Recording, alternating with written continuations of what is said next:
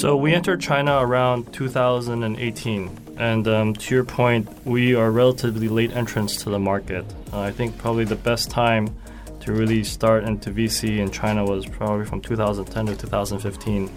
That's when internet and mobile internet boom um, was really there. But for us, you know, I think it's China is just something that is too big to ignore. I mean, why China? We should ask why not China, right? Especially after COVID, especially after this year with the strong economic growth, it really is the second largest economy in the world, uh, where there's just so much opportunities, uh, and the sheer size of the market, it just has very very strong network effects on all these new models.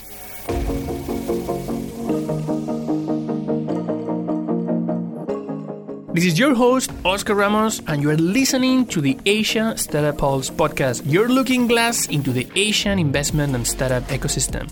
Hosted by the Global Venture Capital Fund, SOSV, and its cross border accelerators, Chinaccelerator and MOX. Don't forget to like, share, and subscribe to us on your favorite podcast platform. So, welcome everybody to a new episode of the Asia Startup Pulse, your looking glass into the Asian startup ecosystem. And today we have as a guest Xiao Li. Xiao, welcome to the podcast. Thank you. Great to be here. Xiao Li is partner at Global Founders Capital, the global VC fund affiliated with Rocket Internet, where he is responsible for investments in China. Prior to GFC, he was in Nasdaq listed Choutiao's VC fund and Keynote Ventures, where he invested in Sea Limited, listed in New York Stock Exchange, the consumer internet company behind Garena and Shopee. Xiao, why did you become a VC?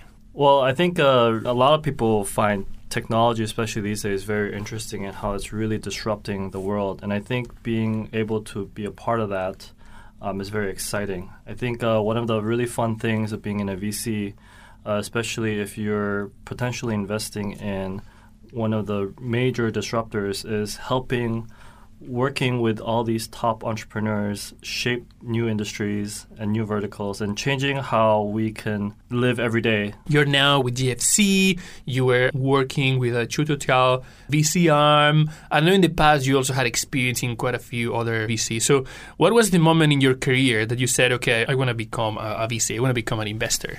Yeah, so I started my career off in finance, and um, it was quite clear when I was working in investment banking and an M&A advisory shop um, that you know I was constantly writing these pitch books and um, these proposals uh, for companies, but then really never really sort of participating in a lot of the the actual deals and what happens before and after those deals.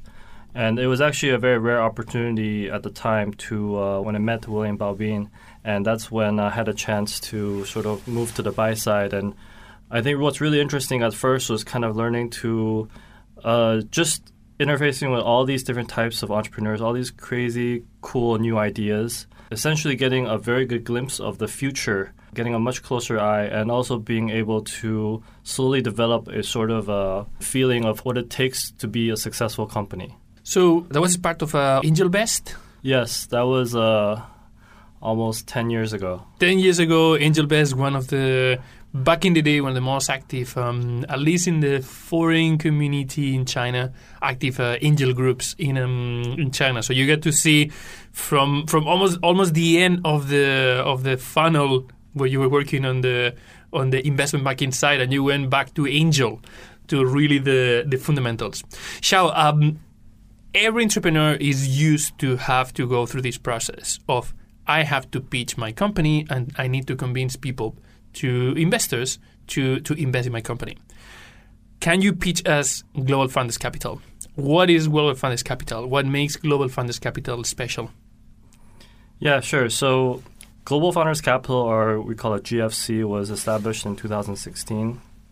The history or the sort of background is a little different from most VC funds, whereas um, we're affiliated with Rocket Internet, which is uh, one of Europe's uh, largest internet incubator and accelerator, as well as investor. And um, it was really an effort uh, that we started in uh, 2016 when Rocket Internet was going to spend less time um, building companies themselves, but uh, rather take a more passive approach at investing in in some companies. Uh, we realized that there's just so many talented entrepreneurs out there, and we want to be able to find a way to work with them. So uh, that said, you know, with Rocket Internet as sort of our main um, parent company, we're able to leverage the global geographical presence as well as our operational expertise with a lot of companies that Rocket has been building. But that said, we don't want to only limit ourselves to Rocket Internet's expertise. We also want to bring a fresh perspective into the China market uh, and how we can sort of behave or invest differently from other funds with the fact that our CEO is actually an entrepreneur. And I think that also gives us a different sort of perspective when we invest in deals. So GFC's investment is super connected with uh, with Rocket. That was this venture builder that for a, it became super successful in Europe by looking at okay what's hot in the US and basically cloning and building a very similar model in Europe, bringing a lot of uh, operational excellence and proving that it's not just about having the idea. There's a lot about execution and making things happen, and that model was also was also brought and exported to other parts of, of the world. No? There was a there was a rocket internet in different parts of uh, of Asia. How was that learning? Were you involved in that? How was that learning, or how is that learning something that today impacts this this change on um, this change on the way you run business and, and you run investments? Yeah, so um, you know, Rocket Internet I think provides us with a lot of um, sort of international resources and network, but uh, there's a few ways that we can really take a different approach. I think one is uh, with a truly global reach, and uh, when I say that, we have about 16 offices with GFC itself, um, and that covers all major economies in Western Europe, U.S. We're in South America, in Brazil. Uh, we are also in um, um, Israel and the Middle East, as well as uh, Southeast Asia in Jakarta, Singapore, and in China. And uh, what really makes us different or gives us a, an edge in s- some of these deals is that we have what we call geographical arbitrage opportunities.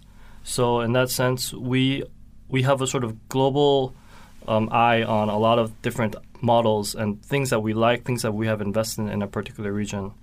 And uh, many times we, we have a lot of uh, exchange with our colleagues and other teams uh, in different regions, and we're able to share what interesting models uh, they've seen that maybe could be applied into our our prospective region. So, in that sense, you know, because we also invest in very early stage, uh, we start from you know uh, essentially the first institutional investor from angel um, to pre-A, even to Series A sometimes with these ideas, what we really, if we can find a very strong team that we think really matches these ideas, we're quite excited to back them.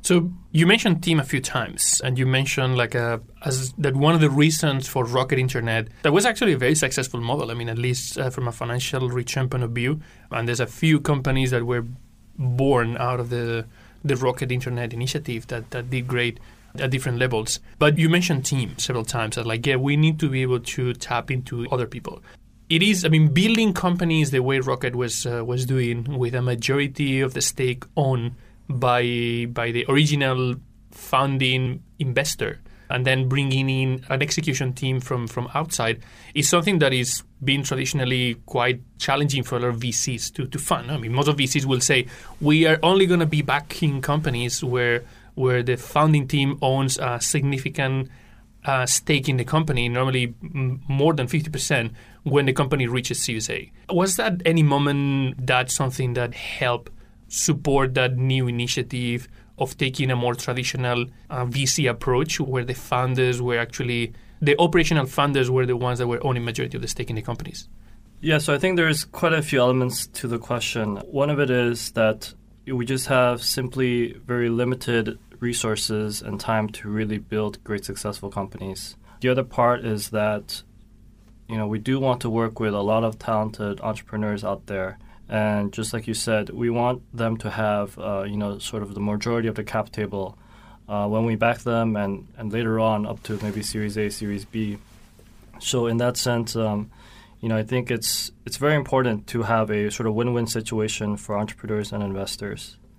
Uh, even in some of the deals that we're doing now, we're also helping them restructure the cap table because sometimes the founders have already given up too much equity in the beginning, and uh, and it, it, turns out to be a, quite a painful process trying to um, sort of doing a recap with existing investors and managing that communication. Yeah, so that that still is something that is very relevant and um, and matters a lot. Xiao, you mentioned about uh, one of your unique differentiators, the fact that you have these 16 offices all over the world, and that gives you a, a very um, hands-on, direct primary sources type of information about what's happening in the world and, and able to identify some of these uh, arbitrage opportunities. How many of your investment decisions are, are based on those on those arbitrage um, opportunities you identify because you have that global footprint? Uh, I think it's a toolbox within you know our sort of sets of tools that we have, but it doesn't ultimately decide what we invest in. Um, to give a few examples, there, for example, with a model that we have invested in in other parts of the world, and we also invested in China, is uh, the model uh, which um, is called Smile Direct Club or SDC. What they do is they do um, invisible clear aligners.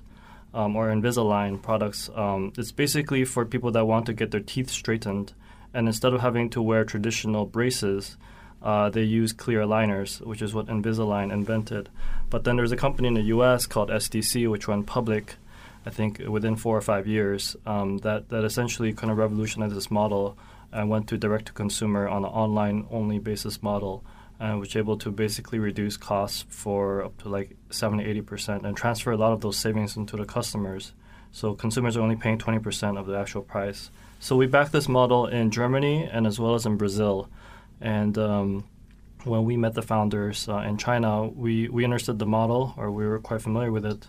And um, we were able to sort of assess it quite quickly. Uh, we liked the fact that, you know, in China, plastic surgery or cosmetic surgery is a very big thing. But we think after that, they also have to care about, you know, straightening your teeth because a smile is also very important when you meet people, when you're on camera um, etc. So um, we we felt like there was a lot of fundamentals behind that, and uh, we're also able to quickly assess and potentially also introduce our Chinese uh, founders with uh, the rest of the uh, other founders in Europe, in Brazil, and sort of kind of exchange notes. So I think that's that's kind of that was quite helpful for the founder as well. But there's also other cases where it's been very hard. For example, we, we like fintech a lot. Um, but in China, fintech is very regulated under banks. And we like digital banks a lot, but in China it's very hard to get those banking licenses. So in that sense, it's we, we have to kind of take it with a grain of salt with uh, which ideas that we like and uh, which ones are actually more practical for China market. So that's a very clear investment thesis. No, once you've backed a company in a jurisdiction or a region that you see that that has potential for replication in in other parts of the world, you can like clone that model and you bring in a lot of experience of okay we've been running this model for some time you can definitely use that as a, as a way to, to have a head start. When you look at new models no because there was a first investment in a company running that model what type of uh, concepts are you mostly interested that are not investments that you already had in the network? Yeah so i think you know in that sense china has been very innovative in a lot of new business models and a lot of new ideas especially in the past few years so actually, you know, a lot of our colleagues, whether it's in Southeast Asia and Singapore, whether it's in South America, uh, we're attending more and more calls where we help them assess models that China has been exporting into those regions. Uh, for example, um, we call social buying or live streaming, e-commerce, etc. Um, but there's also a lot of unique opportunities uh, for China itself, and um, you know, personally, I'm, we're also very bullish on um, enterprise and uh, this whole uh, digital transformation that a lot of companies are going through, and how the merger of AI and 5G are really disrupting uh, their businesses, especially with COVID, uh, which I'm sure you know probably listeners have heard a lot of. But it is a very very big trend, and that's something we're also very interested in. Um, just the rate that um, AI has been being used, and the um, the the the speed that it is changing um, and transforming businesses, we think is also very interesting. So I'm going to get back later about these China exporting models to uh, other parts of the world and how you're getting that intel from here. But I want to go deep into this into this enterprise investment, no, because that sounds like a like a specific uh, area where where there's additional inspiration. It is more like a direct investment. How, when you look at that uh, at that space of um, of um, enterprise uh, technology in China, why do you think is the time for for enterprise? Well, regarding timing, I think you know it's a lot of people have really hoped that enterprise investment will will really take off. I think there's a very very famous speech given by uh, Wang Xing of Meituan, uh, saying that essentially you know mobile internet is essentially first half is over, um, and that you know basically it's going to be much slower growth uh, on the consumer side, and that's why a lot of VCs have been focusing a lot more on on enterprise and B2B side. Uh, I think that that speech was probably sometime in uh, I think around 2016, 2017. Um, there's, I think one question that most VCs ask uh, when they look at U.S. markets, public markets, is when will be China enterprise SaaS companies start to come out and start to list, reach those hundred million dollar revenue levels and be able to list in the U.S. or in China? Where are China's enterprise SaaS unicorns. And um, with regards to timing, I think it's it's definitely we all hope it could be sooner, but we understand that the general nature of investing in B two B it's going to take a while because and there's many factors behind that. One of it is because the clients uh, who are paying for these services, um, whether or not it's by project, whether by it's by annual license, uh, there's there's timing that, that, that takes that is required for that transformation to take place. Another is also you know average contract value. Uh, when we look at the the client base as well, most of the largest clients with significant IT budgets are mainly state-owned or um, government-related uh, industries, whether it's banking, insurance, or SOEs. And when we look at the distribution of clients, it's generally uh, the, the number of private clients willing to pay you know high contract values for enterprise software is generally still has a way to catch up to the US. Mm-hmm. so, one of the key things here is you have this global network that is potentially a source of information. Uh, but you didn't talk too much about how can you leverage that network to help the companies expand to other areas. So particularly when you look at, uh, at Chinese investments, is uh, is this international potential at any time something that you might consider for an investment decision?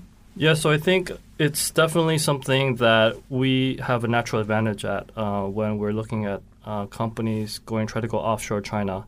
Uh, it's becoming a rising trend uh, with um, whether it's cross-border e-commerce, whether it's um, gaming, live streaming. Uh, you know, with Shein come going public soon, I think that's also brought a lot of attention into how China can leverage its supply chain uh, into the rest of the world.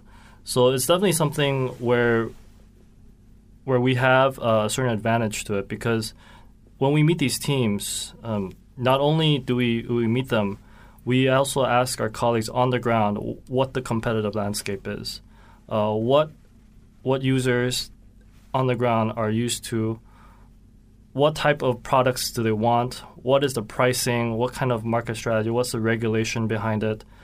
Um, for example, we, we, we look at digital banks. Uh, there's probably cross-border digital banks um, opportunities there. But what are the actual regulations in the target country? How hard is it for the government regulatory to to be able to work with them? I think those are all also very key questions. And we can do DD in essentially a week or two if we were talk to the right people. So I think that gives us a head start.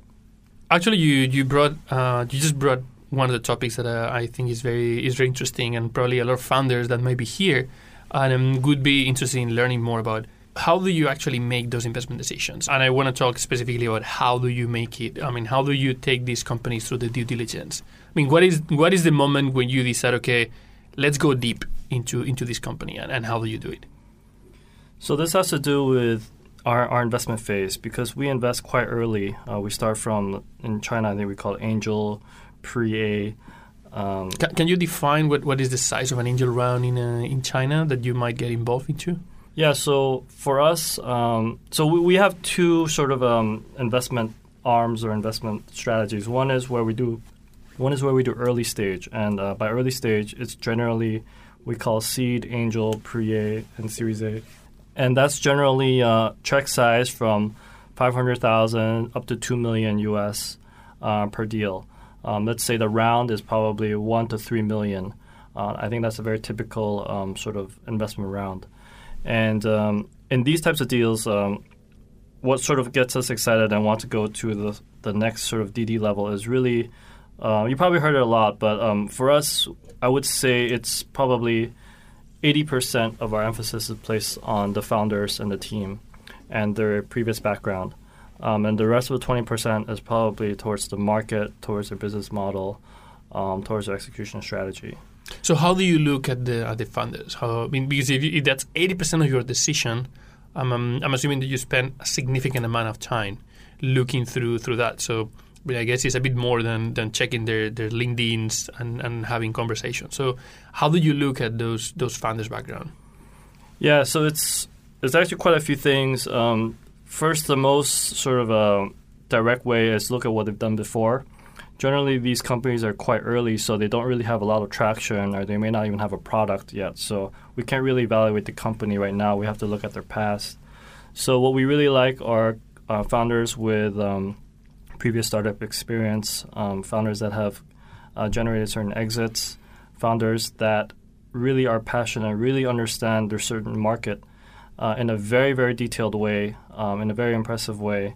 Um, founders that have you know very strong um, learning abilities, um, founders that can really pull in a lot of resources. And a lot of these times we have very long conversations with them.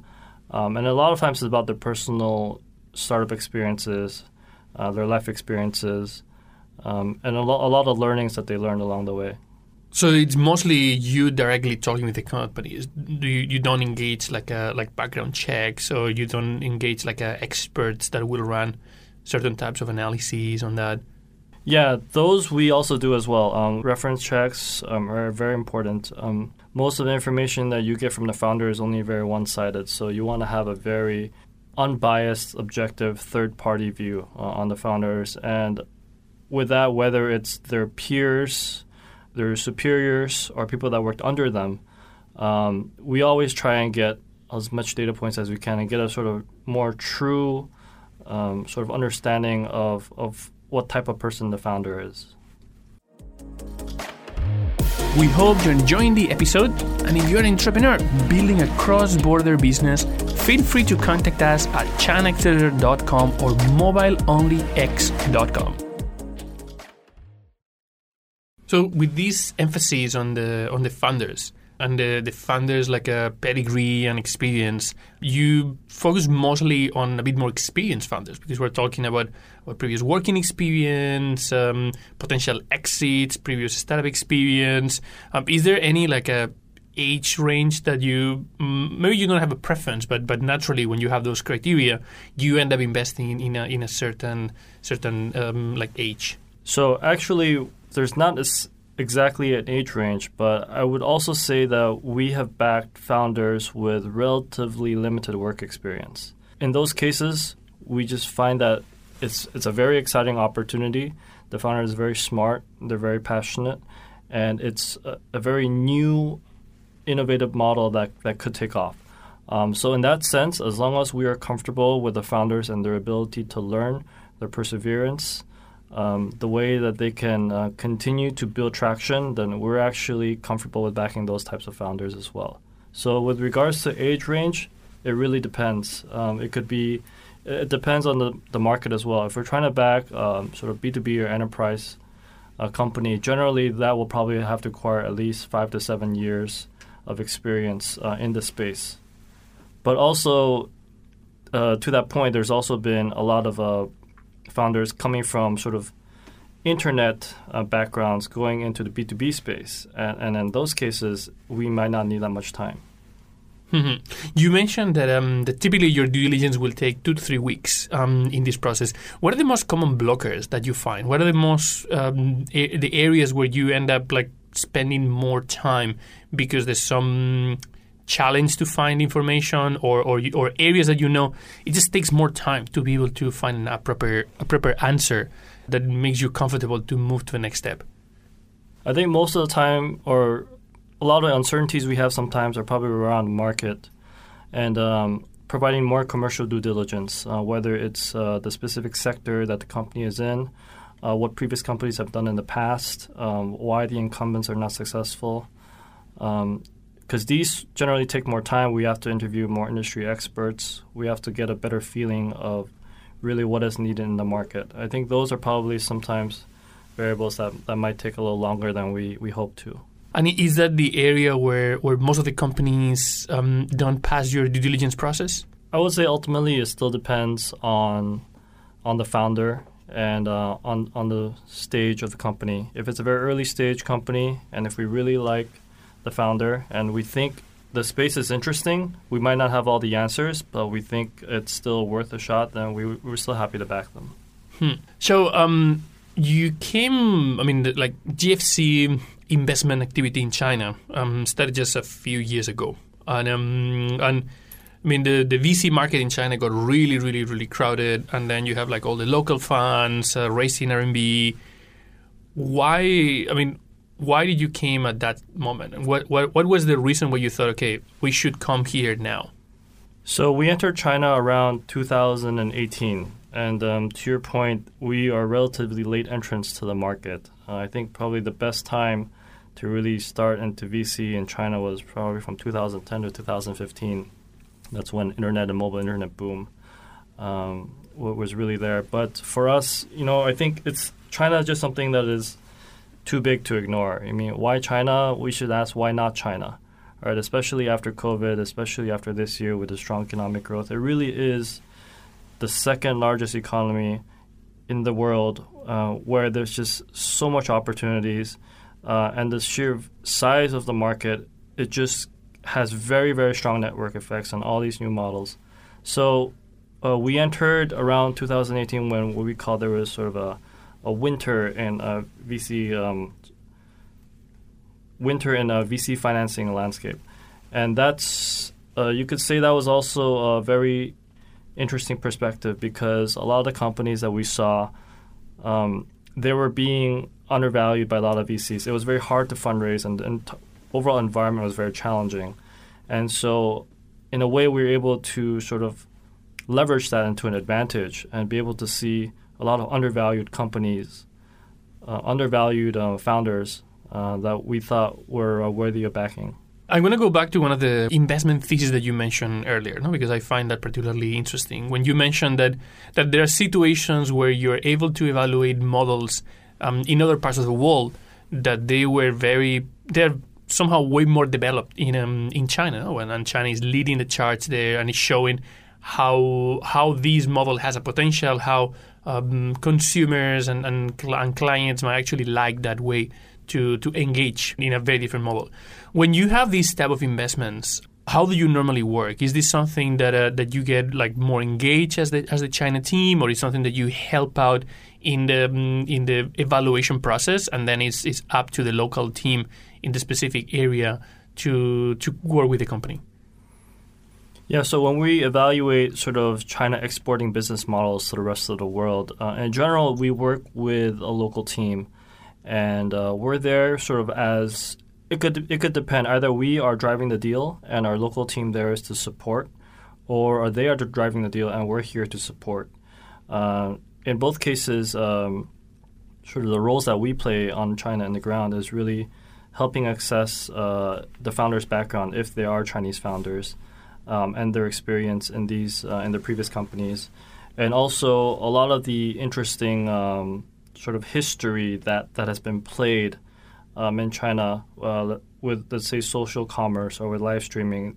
You know, there's a lot of battle history of what companies did, what types of um, competitive strategies that they took, what kind of price war that they did, uh, what was a very efficient tactic that they used, uh, what wasn't as efficient, et cetera, et cetera. So I think uh, providing that sort of insight helps our local, our international team do more DD, but sometimes it also helps us pitch to those companies as well why we're an interesting partner because in very um, sometimes in very interesting com- uh, deals, there's a lot of competition amongst VCs, and the founder needs to choose which VC will really help me. And us with a global footprint, uh, it also helps us win certain deals.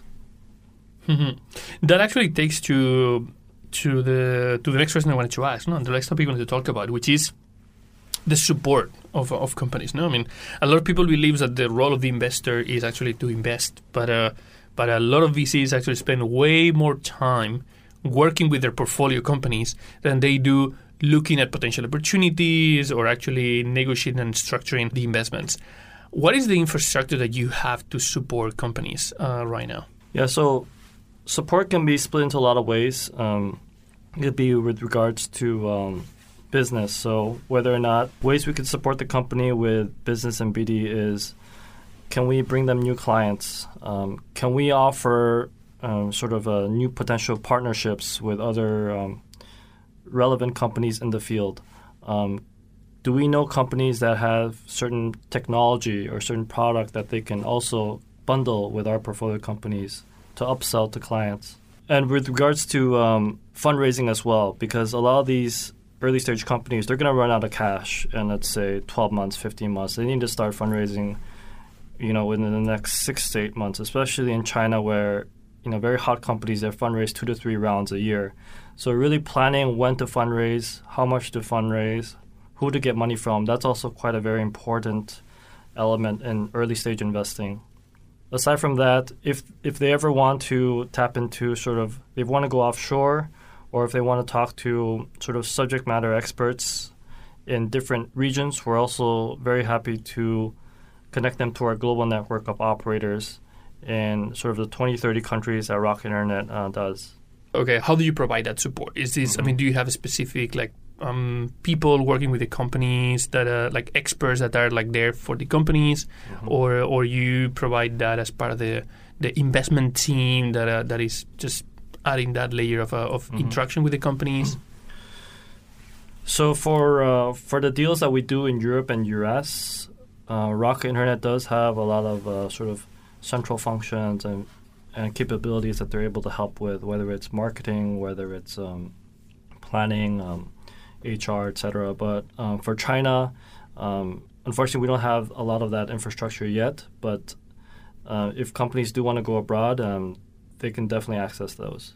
What are going to be the hot topics for 2021? So for um, enterprise and sort of outlook on 2021, I think we're going to continue to see a very rapid pace of digital transformation, uh, especially within large enterprises. I think the sort of education uh, is there already. That a lot of companies they they have meaningful IT budgets to really uh, develop, and uh, they have meaningful IT budgets to to deploy and really be able to improve and streamline a lot of operations.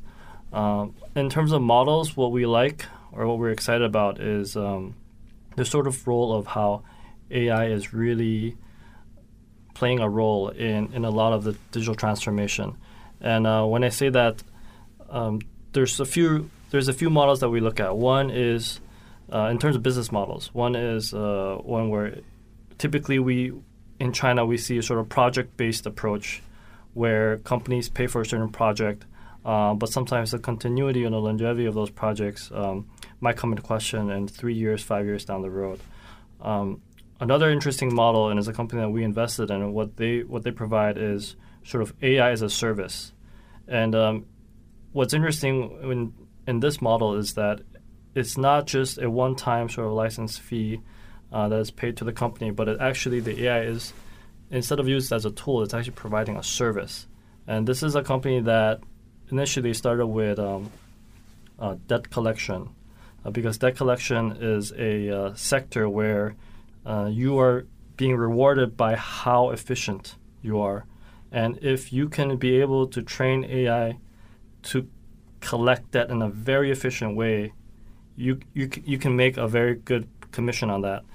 And after that collection, this company is now transforming to doing telemarketing, and uh, this with the same logic, if you can sell insurance, if you can sell financial products very well, the commission on on that model is also very attractive. So I think these are also some interesting models we're seeing in an enterprise. Another interesting model is what we call sort of this industrial internet sort of concept. And basically, it's if we can find companies that are providing software not just for the target, but also for their upstream and downstream companies, and somehow being part of that whole ecosystem of companies, then we see there's a lot of interesting new value added services they can provide, not just to the company, but into the whole ecosystem. So I think those are also very interesting models and concepts that we see. But aside from that, I think, you know, with AI, 5G, autonomous driving, and the whole and cloud, it's going to be a very interesting 2021. Yeah. So you think the technology push is going to be the main the main driver of this uh, of making 2021 um, the year of enterprise in China? I think it's not really just technology, but it's also a lot of fundamentals. Um, that's being forcing companies um, because their competitors are adopting a lot more technology into their day to day, and if they don't adapt and be able to compete with them, then it's going to be very challenging. And that's happening with very traditional companies as well in retail, for example. Uh, HeyTea is probably one of the the most advanced data-driven companies that we might not know about, but uh, all other decisions are all data-driven, and that's an example of how embracing technology can really improve your brick and mortar operations. You have a lot of these companies in um, in China that are traditional companies from the outside, but when you look inside, they're actually companies that are fully digitalized, like their whole operation is already born digital from the very beginning. These companies, are they developing their own technology or are they leveraging external technology? I think it's probably going to be a bit of both. Um, it depends on what their core business is, but you know, for the more sophisticated ones, you know, it's going to be a decision of what they can build themselves and what is on the market, and really what what that gets them to. What is the purpose and the results of, of these uh, sort of new IT projects? So, so it depends on the company, but I think um, initially it's going to be more and more sort of buying from external vendors, and slowly they might build more and more projects in house. But initially, they still have some ways to go in building a lot of internal tech talent. Well, definitely, what, what I think is that that will push all the traditional players that want to catch up with the new entrants in the market. If they want to be competitive, they need to adopt technology. And at that moment, developing internally might not be an option because it could take a long time to even just find the team to be able to build it. So, acquiring that technology or, or licensing that technology from existing vendors could definitely become a much faster way to make sure that they can catch up with those new players in the space we see certain clients they they have specific needs, but they actually might not know exactly what they want or what they need. Uh, they have businesses, but they don't know how to translate that into a real IT project. So when you have sort of um, companies that are focused on specifically providing a specific tech stack uh, for a vertical industry, uh, they have a very mature and sort of holistic product that they have delivered to many other companies in that field and in a way, it's a very mature product that can be uh, used by by this new client uh, rather than having to reinvent the wheel and uh, making a lot of mistakes and uh, creating a very complicated uh, stack that, that's going to be hard to maintain over time. Actually, I mean, now that you mentioned that there's so many customers that, that they need it, but they just sometimes they don't know what, what they need and how to use it. I mean, that's probably one of the things that I found quite interesting. That a lot of the a lot of the Chinese enterprise companies they have a layer of professional services for their product that um, that is is actually very relevant in terms of uh, of not just the, their P and L, but uh, in terms of uh, the best onboarding process to get customers to actually use use a use a product. Otherwise, in some other in some other areas you've seen customers like more on a do-it-yourself type of approach with uh, with IT teams that might be able to take care of part of this process, uh, maybe with a little bit of help. But here I've seen a lot of companies where where that becomes an extremely important um, value added that you bring into the to the companies. As a VC, when you look at those companies, how do you evaluate? Because sometimes VCs will say, "Well, I mean, that's that's that that type of of of, uh, of non-recurrent engineering type of uh, of of, uh, of revenue, it's not scalable revenue. So how do you look at those companies and how how do you differentiate? Do you have to to educate other colleagues that might be looking into these companies and say no? I mean that that's necessary. Yeah, this is a very interesting question, um, and something that we we think about a lot, a lot, all the time because when we talk with our colleagues, you know, in the U.S. and Europe, this sort of uh, project-based non-recurring revenue phenomenon that's happening in China is is not really that prevalent in the U.S. and in Europe, and in, in a way, it's it's a sort of not as a superior business model, and so we need to educate our colleagues and say, look, this is sort of the state of what China is today, and uh, as even though we want to invest in you know pure license-based SaaS companies in China, it just doesn't exist. So we shouldn't be. If we want to invest in China, we have to invest in China's future and not how the U.S. and Europe sees as China's future of SaaS companies. But as that uh, that being said, um, I think there's a it's just a stage within sort of China's um, sort of transformation. Um, China Enterprise is still very young at its infancy, and the reason why we have a lot of these sort of project-based approaches because in the past these large clients have somewhat uh, been spoiled, or in a way that their current tech environment is very complicated, um, and and that's why there's been a whole ecosystem of system integrators that just essentially cater and customize uh, solutions to meet the client's needs. So in a way, the client is used to a lot of uh, these customized um, products and projects that, that benefit them. Uh, but as a VC, we want we want to see more and more standardized products and deployment schedules. So this is a process that's going to take um, both companies and the clients uh, to get used to. Um, the startups that we we invest in, as well as enterprise startups, they understand that this is simply not a scalable approach to be able to customize product for each client every time. Um, so it's it's really a balance of how much customization uh, versus standardization. And uh, a really good metric you can tell by looking at this is basically how much how much time and man hours they're spending on deployment, because deployment is really what is most key to get your product working at the client's environment, and really deliver deliver results for the client. So uh, in in the beginning, we'll see a lot of enterprise companies where, you know, maybe deployment and um, configuration takes up uh, anywhere from 50% to 70% of the costs. Um, but over time, ideally, that should be reduced to about 30%. And uh, this is just something that's going to take time. Um, we look at the top enterprise uh, companies in China uh, and whether it's your, your four AI dragons, whether it's uh, SenseTime, Megvii, etc., if you look at a lot of their business, it's mainly for the government. It's also project based. So I think today, Chinese capital markets, whether it's the STAR market, whether it's the Hong Kong markets, really, I think they're more forgiving in terms of the business model. As long as you have very high quality clients, as long as you have enough revenues to go public, as long as you have a very strong team and very strong investor base, I think you're still going to be able to see good multiples and valuations on those companies. However, once those companies go public, and with, after within the five or ten years, can they transition transition to a more license-based approach? I think that is a question mark, and that's something we're going to have to see. But for today, sort of these technology-driven system integrators there's still a certain premium and they can still continue to go public.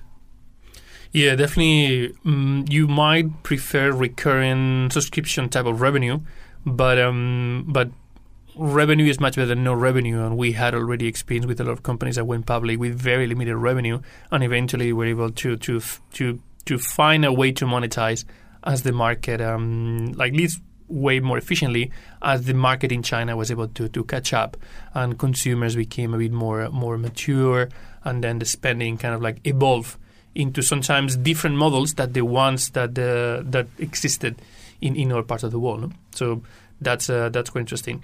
Xiao, thank you very much for uh, for joining us today offline in uh, in Shanghai. Not that many opportunities for, for offline podcasts during these um, these days, and uh, yeah, looking forward to further conversations in the future. Yeah, thanks a lot for having us. Uh, thanks a lot. We hope you enjoyed today's episode. Like, share, and subscribe to the Asia Startup Pulse podcast and sign up to our newsletter to never miss another episode.